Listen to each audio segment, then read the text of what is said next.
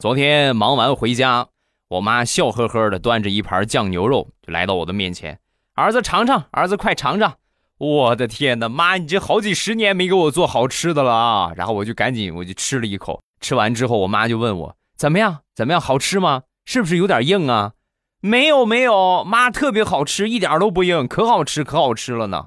我刚说完，我妈转头冲着我们家的二哈大声的吼道：“你看看，你看看，我儿子都说好吃，我特意买的新鲜的牛肉给你做的酱牛肉，你看你还不吃，那只能便宜你哥了。”